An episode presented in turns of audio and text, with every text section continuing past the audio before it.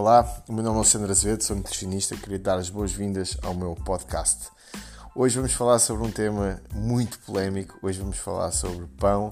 Será um vilão? Será um herói na nossa alimentação? Uh, é um conteúdo que eu gosto imenso de falar porque realmente suscita sempre muitas dúvidas. Hoje darei a minha opinião pessoal sobre isso. Espero que gostes.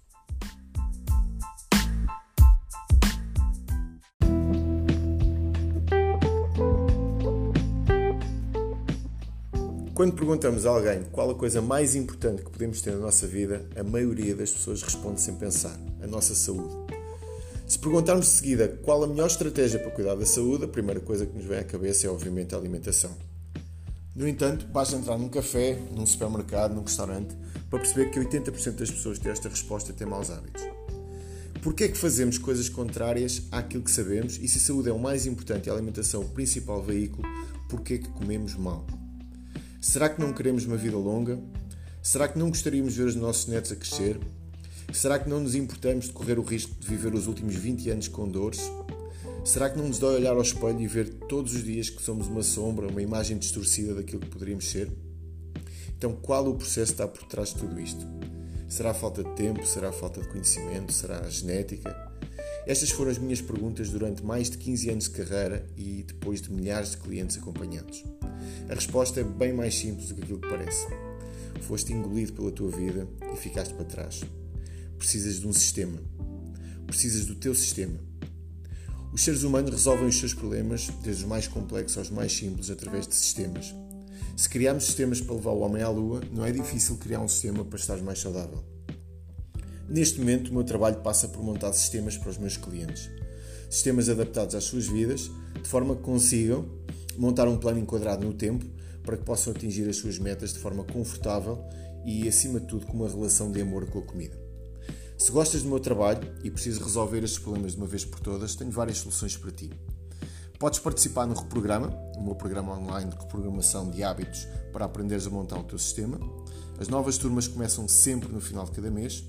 Podes marcar uma consulta comigo ou podes aceder ao meu programa anual, onde poderás trabalhar comigo durante um ano, com consulta incluída, com treino prescrito por uma profissional na área e com isso, obviamente, teres possibilidades de atingir os teus objetivos com mais calma, com mais tempo e com mais conhecimento. Para mais informações, manda um e-mail para alexandrazevedoacompanhamento.gmail.com e vamos trabalhar juntos.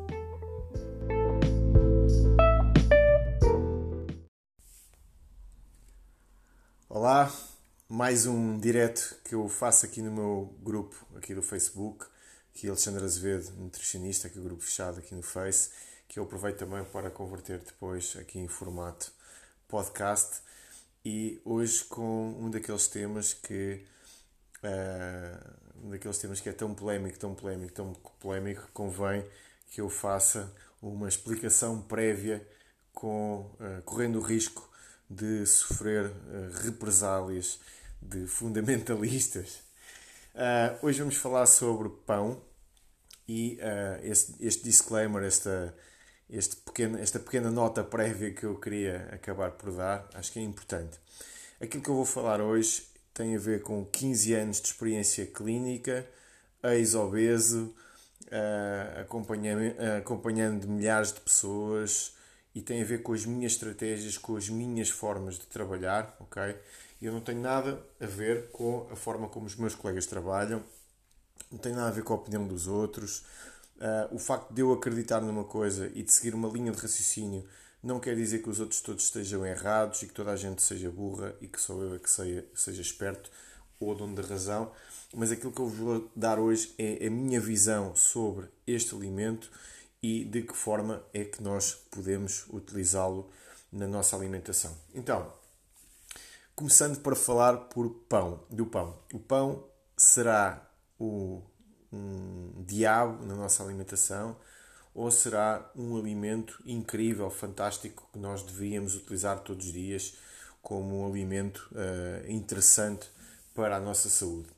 Antigamente, quando uh, as pessoas passavam uh, fome e estamos a falar de antes do 25 de Abril, que as pessoas trabalhavam no campo, tinham muitos filhos e, e, viviam da agricultura, muitas das vezes o pão que se cozia uma a duas vezes por semana era o sustento daquela família.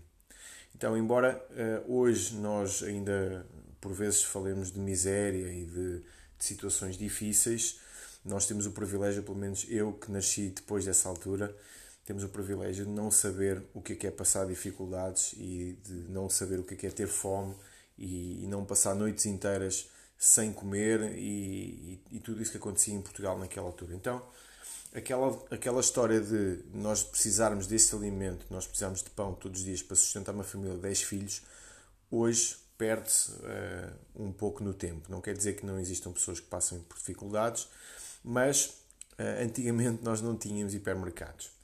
Então, a história de ter que comer pão por uma questão de fome ou por uma questão de sustento ou de preço, se nós hoje, em vez de pão, comermos fruta, e principalmente fruta da época, nós conseguimos facilmente encontrar peças de fruta a alguns cêntimos. E se eu comer uma laranja, por exemplo, ou se eu comer um pão qualquer com fiebre e manteiga, não vou ficar mais cheio se comer pão e também podem ter certeza absoluta que não fico melhor nutrido e que não tenho mais qualidade nessa, nessa refeição. Então, o argumento financeiro que tantas vezes era posto em cima da mesa, o facto do pão alimentar famílias e de ser um alimento muito barato e que uh, ajudava as famílias mais carenciadas a poderem subsistir, hoje, na minha opinião, cai uh, completamente por terra. Então, porquê que uh, Porquê que, e, e agora estou aqui a fazer alguns spans, porquê que eu acho que o pão é um pesadelo na nossa alimentação e um pesadelo na nossa saúde? Uh, eu tenho esta opinião porque se eu pudesse e se eu tivesse, se eu tivesse possibilidades de fazer isso todos os dias, eu enchia uma piscina de pão quente, ok, cheia, barrava-me a mim todo de manteiga, esfregava-me no pão quente e despejava mais manteiga por cima e, e comia até ter um AVC. E esse é o problema do pão. O problema do pão é que quando nós começamos a comer é muito, muito, muito, muito difícil de parar de o comer. Então, todos os alimentos que nós colocamos na nossa alimentação, que nós trazemos para dentro da nossa casa e que nós temos dificuldade em controlar a quantidade de, de ingestão, nós temos um problema. Aqui a Patrícia está a perguntar se é inflamatório. Já vamos entrar aí. Estou só ainda a falar na parte disruptiva da nossa saciedade, ok? Já vamos entrar por aí. Portanto, só falando da parte disruptiva da saciedade, eu, Alexandre Azevedo, nutricionista, uh, faço desporto todos os dias, para um gajo impecável, à maneira, não posso ter pão em casa porque se eu tiver pão em casa, principalmente aquele pão que se faz em Portugal, que é fabuloso, eu vou, tiro uma fatia, depois tiro outra, depois barro com manteiga, depois tiro outra e depois decido se deito o pão fora ou se como o pão todo até ao fim para que no dia seguinte eu já não o tenha em casa. Esta é a minha história com pão. Ah, mas eu gosto de pão e eu consigo comer só um bocadinho todos os dias então depois vamos para as outras questões relacionadas com o trigo e com o glúten. Falarei um pouquinho mais para a frente. Portanto, para já estamos ainda na parte da saciedade. Então o que, é que acontece? Quando nós fazemos uma dieta, quando o nosso objetivo é perder gordura do corpo, nós temos que criar um sistema que seja sustentável e que nos permita estar o máximo de tempo possível num déficit calórico. Então, basicamente, eu tenho que fazer uma dieta, tenho que ter um plano alimentar que me permita ter um déficit calórico ao ponto de eu conseguir gastar mais calorias do que aquelas que eu, que eu, que eu consumo.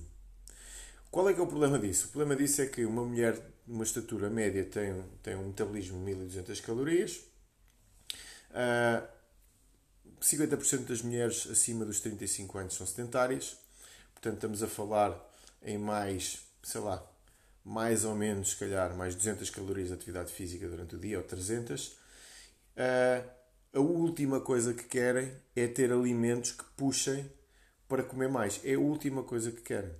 Então, a partir do momento que essa pessoa leva pão quente para casa e por acaso naquele dia até teve um dia estressante, até teve um dia que eh, saltou uma refeição, comeu muito pouco almoço, abrir um pão quente uh, daqueles supermercados, é um supermercado específico, eu não vou fazer publicidade, mas que vocês sabem que até põe as ventoinhas para os corredores. Vocês chegam e têm aquele cheiro a pão a bater-vos na cara. Vocês levam, uma, levam um, um pesadelo desses para a vossa casa e o que vocês vão fazer é abri-lo, é espalhar manteiga lá dentro e vão comê-lo todo. E porquê que eu estou a dizer isso? Porque isso aconteceu, isso aconteceu-me para aí há dois meses. Aconteceu-me há dois meses abrir um pão inteiro, barrá-lo todo com manteiga e comer um pão deste tamanho sem conseguir parar de comer a escorrer manteiga pelos cantos abaixo. Ok? Então, ponto número um. O pão, na minha opinião, é o pior alimento que nós temos à nossa disposição. O pior de todos, porque é super barato, está disponível todos os dias, está disponível quente todos os dias e nós sabemos a várias horas do dia, está na casa de toda a gente, servem-nos na nossa mesa, na casa da avó, da prima, do tio, no restaurante, em todo o lado. E ainda por cima, na nossa sociedade, em termos comportamentais, é considerado por muitos um alimento espetacular. Então o que é que acontece? Eu como pão, não consigo parar de comer o pão, não consigo depois também parar de comer outros alimentos, porque quando nós fazemos picos glicémicos, e estamos a falar de um alimento que tem um maior índice glicémico, e depois, dependendo da quantidade, a maior carga glicémica, se calhar, que nós temos na nossa alimentação é através do pão, não é através dos bolos, nem dos doces, nem do açúcar normal, é através do pão. E vocês podem pesquisar em várias tabelas para vocês perceberem como é que, como é que funciona uh, o índice glicémico do pão e o que é que isso provoca depois na nossa glicemia e, consequentemente, na nossa insulina. Se nós fazemos um pico de glicemia grande, é normal termos fome mais cedo. Então, voltando aos argumentos do pão, portanto, estamos a falar de um alimento que há em todo lado, que é maravilhoso de sabor, que sai quente a toda a hora, que é hiper barato, que algumas pessoas consideram saudável e que faz parte de uma forma intrínseca da nossa cultura. E depois uma pessoa começa a fazer um plano alimentar, anda cheia de fome o dia todo, come um pãozinho de manhã com uma manteiguinha, não sei do que, BCL por causa do coração, né? mas come assim uma bolinha só, e depois anda o dia todo cheio de fome e depois diz assim, eu não consigo fazer dieta mais do que um mês, porque uh, eu ando sempre cheio de fome. Portanto, isso é um problema meu. O meu problema está relacionado com a fome. Não, o teu problema está relacionado com o pão que tu comes todos os dias. Porque à medida que tu comes pão, tu vais ter vontade depois de comer muitas outras porcarias que, se por exemplo não, se por exemplo, não o comesses, nem sequer uh, te lembravas. Então, muita gente faz dieta pobre em hidratos de carbono, tem o primeiro impacto de fazer low carb, isso aconteceu-me a mim. Uh, e a primeira coisa que me aconteceu quando eu comecei a fazer low carb, para quem não sabe o que é low carb, é uma dieta que uh, tem um pouco mais de proteína, tem mais gordura e tem menos hidratos de carbono. Neste caso, a primeira experiência que eu tive foi very low carb, portanto, estamos a falar de uma dieta muito pobre em hidratos de carbono. O que me aconteceu passado uma semana é que eu não tinha fome. E era incrível, dizia, boas, eu andava sempre cheio de fome e agora não tenho fome. Que maravilha, eu consigo ficar o dia todo sem precisar de comer sem precisar de comer. Já descobriram qual é que era o supermercado que eu estava que eu estava a falar, não é? Aqui nos comentários aqui do direto. Então, eu descobri que afinal eu não era super goloso. Eu descobri que eu afinal não tinha vontade, não tinha assim tanto apetite para comer açúcares e para comer bolos. Eu descobri é que uh, a torrada ou a tosta mista que eu comia todos os dias com um galão de máquina quando eu tinha 20 anos no café me rebentava completamente com a saciedade durante o dia, fazia com que eu chegasse cheio de fome à hora do almoço. À hora do almoço sentava-me no café, que é que lá estava, fatiazinhas de pão fresco, com uma manteiguinha à maneira, barrava o pão com manteiga, comia ali mais 250 ou 300 calorias antes do almoço, depois mais o almoço, depois quando nós comemos pão temos vontade, por exemplo, de comer uma sobremesa, já que eu comi pão vou comer uma sobremesa, depois à tarde voltamos a comer uma tosta mista ou umas torradas e depois à noite vamos à casa de um amigo que se lembrou de meter umas fatias de pão logo de entrada para nós comermos, ok? Então, volto a dizer, não tenho nada contra os meus colegas que utilizam pão uh, nas, nos planos alimentares, está tudo bem. É possível eu fazer dieta a comer bolas de Berlim, é possível eu fazer dieta para perda de peso, a comer pastéis de nata todos os dias. É possível eu comer o que eu quiser e perder peso. Então, isto é uma das coisas que eu gosto sempre de chamar aqui a atenção. Não não, não achem que é o pão que vos engorda. O pão não vos engorda de forma direta, não há nenhum alimento que vos engorde de forma direta. Vocês podem fazer uma dieta a comer banha de porco, ok? Vocês podem fazer uma dieta a comer bolas de berlim, vocês podem fazer uma dieta a comer pastéis de nata, vocês podem fazer o que vocês quiserem. Agora posso dar, dar vou-vos dar a certeza absoluta de uma coisa. É muito mais fácil vocês irem para a cozinha, confeccionarem um bom volume alimentar com alimentos hipocalóricos com um imenso paladar que vocês podem pôr montes de especiarias. Eu adoro fazer teseladas gigantes com leite de coco, com batatas cozidas, com frango, com brócolos, com especiarias, com um bocadinho de picante.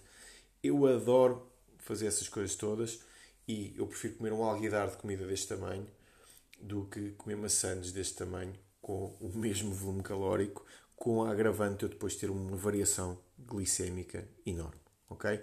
Então volto a dizer, não tenho nada contra os meus colegas que utilizam o pão como estratégia nos seus planos alimentares.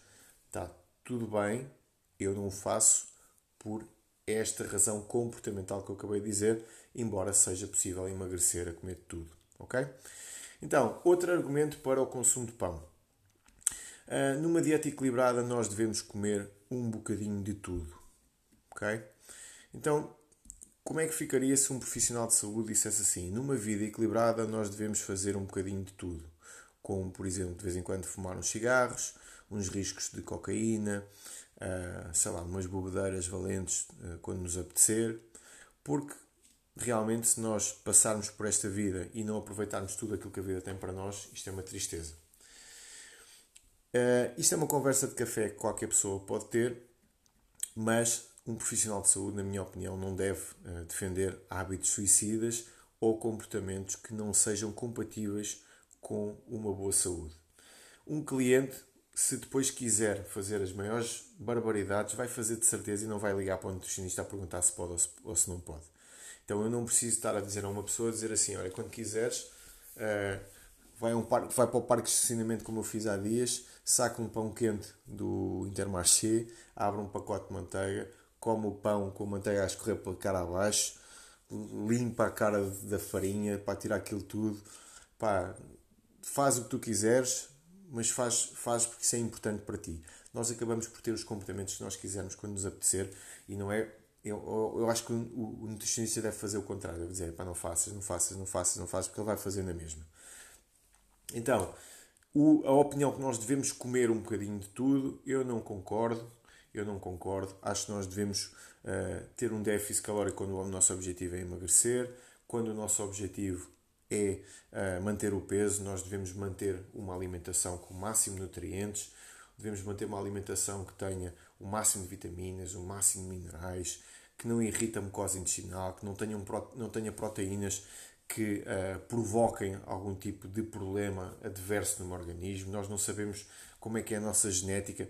Há 10% de pessoas em Portugal que têm doenças autoimunes. Hoje em dia fala-se muito do impacto da alimentação, principalmente do trigo, do glúten e de algumas proteínas lácteas em algumas doenças autoimunes. Os mecanismos estão muito bem estudados, há muita coisa publicada, há muitos estudos publicados.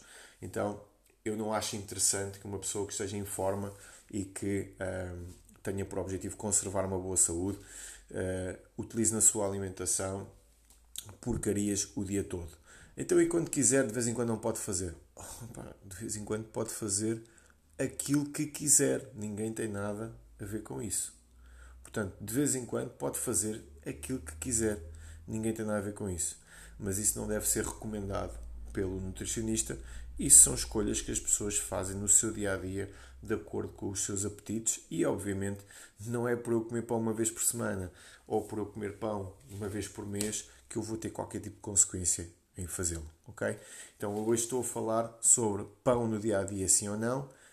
Na minha opinião, não. para as pessoas que eu acompanho. Não na minha casa. Não na minha família. Não na casa dos outros. Pá, meus amigos, vocês é que sabem. Estão à vontade. Agora, vamos para outras questões relacionadas com o consumo de trigo. Para quem tiver dúvidas, entra num site chamado PubMed e mete assim, uh, procurem trigo e doenças autoimunes, glúten, doenças autoimunes, glúten, enxaquecas, uh, tudo o que for doenças autoimunes metam glúten e vejam o que é que aparece, ok? Então dediquem-se a ler pelo menos um bocadinho do abstrato dos estudos, vejam o que é que lá diz e vejam se vale assim tanta pena, tendo em conta que estamos a falar num alimento que temos tantos outros à escolha, se vale assim tanta pena nós andamos a enfiar a cara no pão todos os dias. Volto ao início desta conversa. Antigamente que as pessoas viviam do campo, havia lojinhas com produtos sazonais em que as pessoas não tinham carros andavam de carroça e que o pão alimentava famílias, epá, tudo bem, pão e vinho, não é? Agora, hoje em dia que nós podemos ir a um supermercado comprar maçãs a 20 cêntimos ou podemos ir a mercados regionais onde uma banana custa 10 cêntimos e podemos comprar fruta em vez de estarmos a comprar trigo e pão para a nossa casa, uma coisa que é frequente. Ah, o meu filho vai para a escola, leva o quê? Leva o quê? Leva uma maçã. Porquê? Ele não tem mãozinhas, não pode levar uma maçã, uma maçã lavada para comer. Ah, é que ele gosta muito de comer santos. Está bem, também. Olha aqui esta.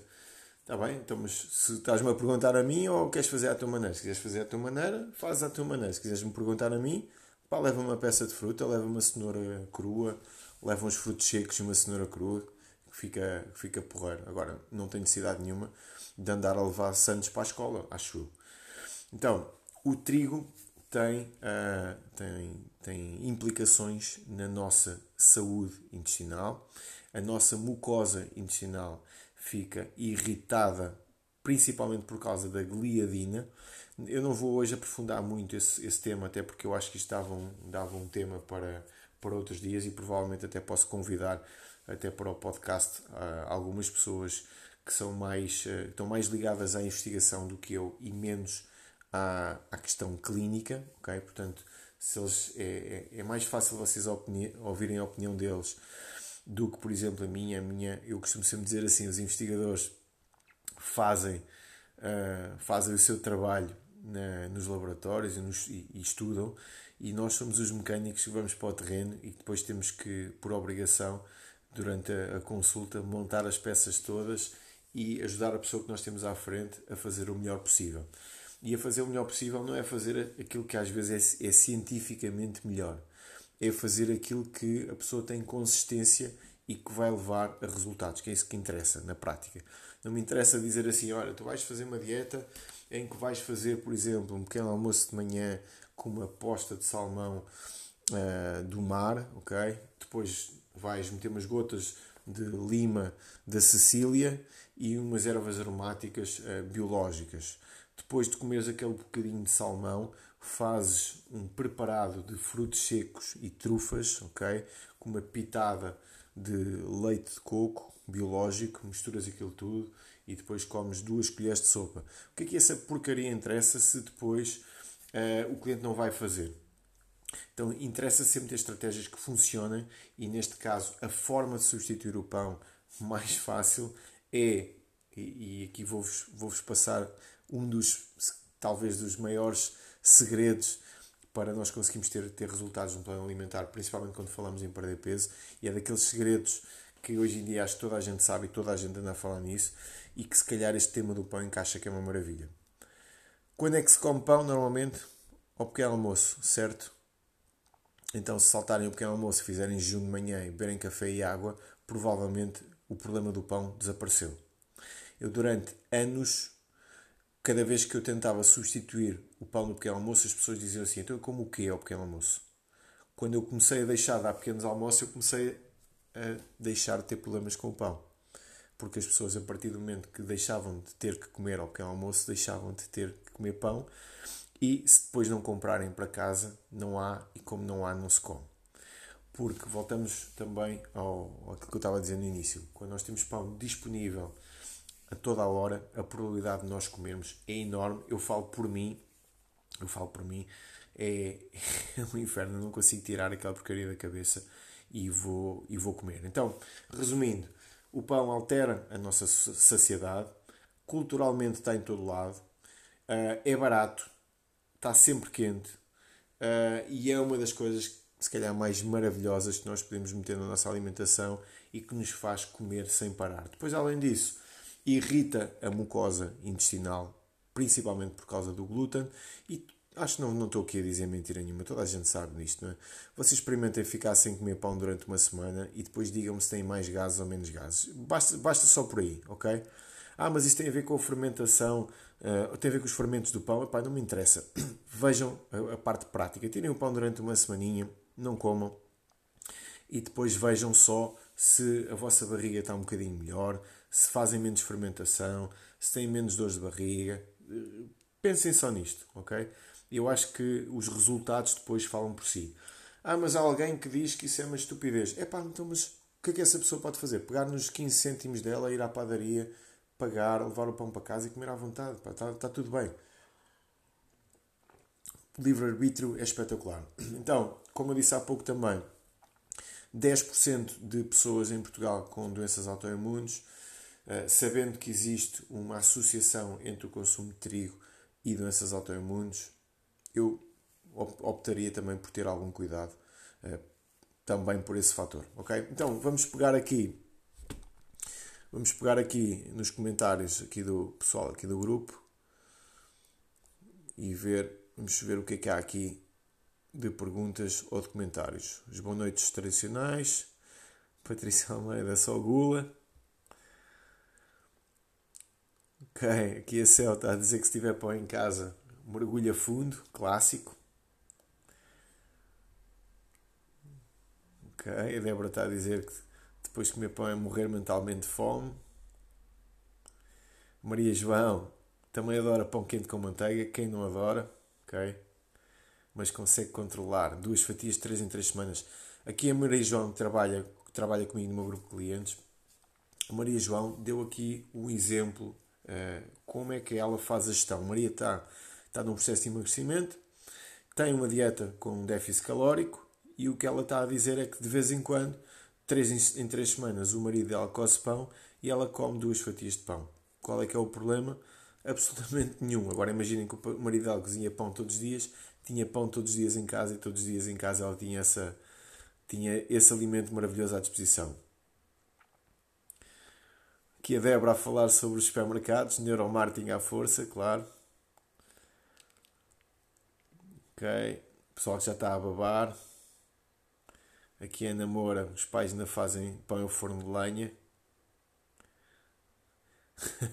Diz que nem vai lá nesse dia para não se perder a comer. Então vocês reparem, vocês reparem, reparem naquilo que nós estamos aqui a falar. Nós estamos a falar de uma coisa que homens, mulheres, mais novos, mais velhos, nós estamos a falar de um grupo de pessoas tão homogéneo que tão heterogéneo que nós não conseguimos resistir ao pão, ao ponto, por exemplo, aqui da, da Ana evitar ir à casa dos pais no dia que os pais cozem pão só para evitar de comer.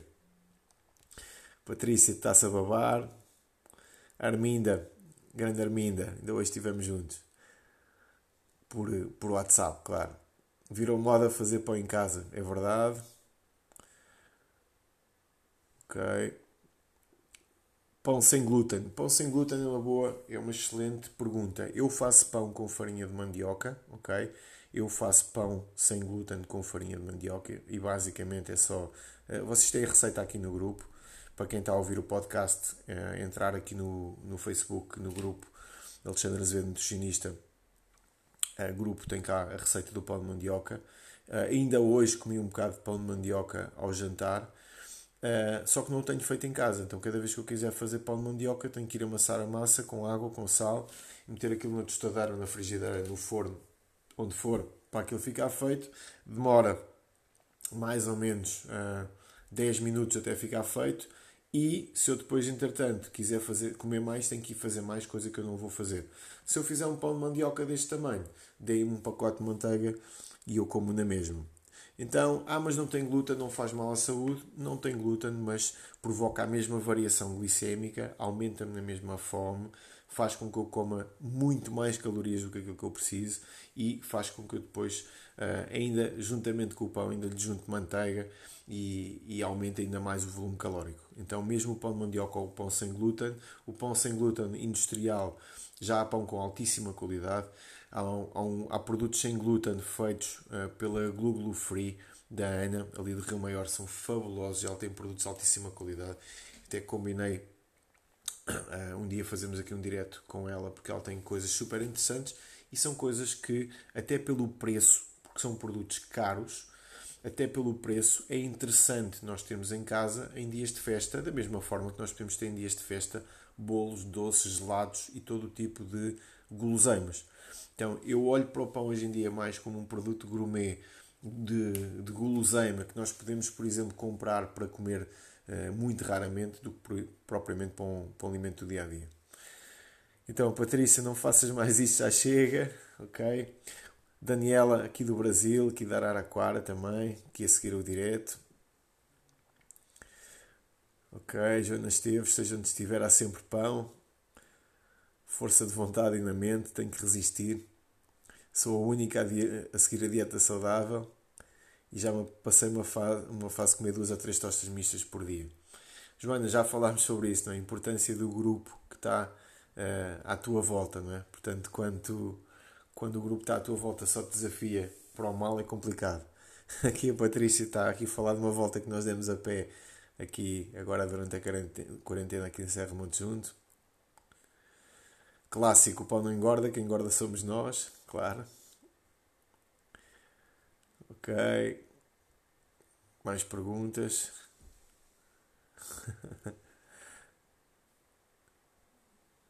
a Cel está a dizer: o lanche dos miúdos é a desgraça nacional. É verdade, mas é a desgraça nacional porque a alimentação em casa também não é boa porque os miúdos, se tiverem uma boa educação alimentar, comem tudo aquilo que nós nos metemos à frente. Se lhes dermos guloseimas ou se lhes perguntarmos o que é que eles querem comer, eu lembro do meu pai dizer uma frase quando eu era miúdo que era tu não tens que querer, tu quando fores grande podes querer o que tu quiseres. Para já não, para já queres aquilo que eu quiser e está tudo bem. E era uma coisa que me irritava um bocadinho, epá, mas como, como aquilo acabava por fazer algum sentido para mim, pronto eu, eu acabava por confiar e também não me fez mal nenhum. Aqui, Eugênio, aqui é Paulo Eugênio. Sem dúvida, trabalho no jardim infantil e pão ao lanche de 4 dias por semana. Pá, por uma questão de hábitos que as crianças trazem de casa e associado a isso, muitas das vezes, uh, o facto de, uh, nesse tipo de estabelecimentos, fazerem-se contas e fazerem isto por, pelo preço. Mas depois vou-te dizer outra coisa uh, se o miúdo não comer pão à tarde, se calhar os pais vão se queixar. Uma cesta com fruta, os miúdos a comerem bem à hora do almoço. Uma cesta com fruta ao lanche, pá, não sai mais caro do que andar a fazer sandes de fiambre e de, e de manteiga e queijo. E os miúdos ficavam, ficavam muito melhor alimentados, mas para isso tinha que haver uma educação primeiro dos pais e que muitas vezes não acontece. Vocês nunca se esqueçam quem faz as compras em casa não são os putos. Os putos normalmente não trabalham. Então os miúdos não trabalham nas obras, não têm ordenado, não têm nada. Quando os miúdos comem mal, a comida teve que aparecer lá em casa. Ah, mas os miúdos fazem birra quando não têm alimentos uh, maus cá em casa. É pá, está bem. Então se fizerem birra para tudo e mais alguma coisa. Mais coisas. Aqui a Célia diz que é raro comer pão. Quando come fica inchada. Clássico. Grande Tiago. Põe nice, mas vive sem ele. Por acaso, claro, por acaso. Pedro Ezequiel, eu como muito pão de manhã à noite. Eu sei, Pedro, por isso é que falaste comigo aqui há uns tempos e estás com muito peso para perder, certo? Eu não conheço. Uh, normalmente as pessoas têm muito peso a mais, muito peso a mais, têm um passado de pãozeiro, ok? Portanto é um clássico. Ok, qual é que é a diferença? Está aqui a Dulce aqui a perguntar qual a diferença entre o pico de glicémia entre comer pão e uma fruta. Olha, tu podes ver isto de várias formas. Podes uh, pegar numa tabela de índice glicémico dos alimentos e depois calculares a carga glicémica. A carga glicémica é em função da quantidade. Então imagina, imagina que o pão tem um índice glicémico de 100, okay? escala máxima. Uma fruta tem, uma, tem um índice glicémico de 30. Então por aí consegues perceber se comeres a mesma quantidade de hidratos de carbono de fruta ou de pão, as diferenças glicémicas são absolutamente brutais. E tu dizes-me assim, todas as frutas? Não, existem frutas que têm mais açúcar. Estou a falar, por exemplo, dos figos. Mas como a fruta tem essencialmente frutose, e a frutose não é metabolizada da mesma forma que a, neste caso que o amido, as diferenças glicémicas vão existir sempre, ok? Não estou a dizer que a frutose também é espetacular ou que devemos encher a barriga de frutose, não é isso. Mas nada como pegares numa máquina de diabetes, ok? Pegares num pesco, pesares um pesco, pesares uma carcaça, ok? E depois fazeres assim, num dia comes um pesco e picas o dedo passado 15 minutos, meia hora e uma hora e depois fazes a mesma coisa para o pão e ficas com a tua resposta uh, glicémica a, a esse alimento, ok? Portanto, é uma forma de fazeres o teu laboratório em casa. Ora, Eugénia, um grande beijinho para a Eugénia. Eugénia, quando tem que ir buscar o pão e vem o cheirinho. Eugénia, concordo contigo em absoluto, é um pesadelo, foi o que eu estava a dizer desde o início. Sara Lopes, pão escuro ou pão normal? Mito ou realidade? Pão escuro é mais saudável. Eu tenho amigos padeiros que até corante põem no pão. Ok? O pão escuro tem mais fibra, mais fibra tem mais lectinas, tem mais antinutrientes. Portanto, não considero espetacular a fibra de trigo para a saúde intestinal, ok? Mas, mais uma vez, isso se calhar dava um direto inteiro. Ok, a filha aqui. Olha, Karina. Grande beijinho, Karina do Brasil. Karina come crepioca. Ok. Filha da Débora come legumes. Pedro Ezequiel, pão sem glúten industrializado é bom? Não, é uma porcaria. É feito com milho, fécula de batata e às vezes tem um índice glicémico maior ainda que o pão de trigo. Ok? Ok, Paula Gênia. Eugênio, os lanches são fornecidos pela Câmara Municipal. No ATL no final damos, damos fruta e sem dúvida desaparece. Estás a ver? É que se calhar as crianças até estão educadas a comer a fruta e acabam por comer pão por uma questão de conveniência. Olha a Sara, a Sara Bizarro, estás boa, já há muito tempo não te vejo também. O que é que sugere para a ceia antes de dormir? Pão, claro que não. Uh, antes de ir dormir, olha, há uma ceia espetacular que podes fazer, ok? É um chá, ok? Zero calorias, zero calorias, não precisas de comida antes de ir para a cama de certeza absoluta. Uh, se fizeste um jantar cedo, tenta te deitar mais cedo, ok? E ceia não é, não é propriamente um, uma, uma altura boa para comer, a não ser que uma pessoa trabalhe por turnos, isso depois já são outros 500 isso depois já são outras questões. Então, hoje já tivemos aqui, hoje tivemos aqui uma, um conteúdo polémico, volto a dizer. Como disse no início, para alguém que apanha meio, uh, há muitos nutricionistas que falam das maravilhas do pão, muitos nutricionistas que falam sobre maravilhas do pão, muitos planos alimentares prescritos em meio hospitalar que falam sobre pão. Eu não tenho nada a ver com isso, ok? Uh, eu não acho que uh, aquilo que os meus colegas fazem é bom ou é mau. Eu não tenho opinião sobre o trabalho dos outros. Cada um sabe de si. De certeza absoluta que eles têm uma justificação técnica e científica para o fazer. De certeza absoluta que o têm. E então isso terá que ser perguntado a eles quando uh, se depararem com uma consulta com algum colega meu que utilize pão. Eu não utilizo pão para mim. Eu não utilizo pão para a minha família eu não dava pão a um animal de estimação meu, eu não dava pão, eu só dava pão a alguém que tivesse realmente a precisar muito de comida e que fosse a última opção que eu tivesse ali à mão. Não considero que seja um, um alimento que tenha vitaminas, minerais, uh, tenha, seja rica em qualquer tipo de micronutriente, não acho que seja rica em porcaria nenhuma. E, e Hoje em dia nós não precisamos propriamente de calorias para sobreviver, nós precisamos de ter um déficit calórico para a miséria da atividade física que a maioria das pessoas tem, ok? Então, para além disso, eu não como pão porque gosto de estar seco, gosto de estar definido, gosto de ter um corpo bonito, gosto de estar atlético, gosto de fazer uma data de coisas, gosto de, de fazer desporto, gosto de uma data de coisas e não considero que fazer, eh, comer pão, bolos, beber álcool, fumar e, e estou a meter as coisas mesmo no mesmo patamar. Estou mesmo a meter as coisas no mesmo patamar. Portanto, considero comer pão ou fumar, ou comer bolos, ou comer açúcar, ou comer isso tudo, não é compatível com o estilo de vida que eu quero para mim, ok? E também não é compatível com o estilo de vida que eu normalmente aconselho para os meus clientes, ok? Então, espero que vocês tenham gostado. A Patrícia está aqui, antes de terminar, a Patrícia está a dizer que, que o pão e o glúten é terrível. A Patrícia tem artrite reumatoide. Quando uh, lhe retiramos o glúten, os, os resultados foram, foram, incríveis, não só em relação a, ao inchaço nas mãos, mas também uh, o próprio peso. Na altura não queria dizer que não queria emagrecer, mas perdeu ali uns 5 quilinhos que lhe ficaram, ficaram-lhe a matar. Céu, existem muitas farinhas, faz pão com tudo, com arroz, com aveia. É verdade. Céu, concordo contigo em absoluto. Agora, o problema é que esse pão também é super goloso e vais acabar sempre por comer mais. E voltamos àquele exemplo. Comes um pão sem glúten de manhã, torradinho, com, com um bocado de manteiga, a meio da manhã estás com fome, ou chegas à hora do almoço tens a mesma fome que se tivesse bebido um café. A diferença é que chegas ao pequeno, à hora do almoço com 200 ou 300 ou 400 calorias consumidas e, e se calhar sem necessidade nenhuma e acabas por ter logo um, um excesso calórico. A Débora, quando fazes jejum, costumas colocar óleo de coco no café? Não, não costumo colocar calorias na minha, no meu pequeno almoço, ok?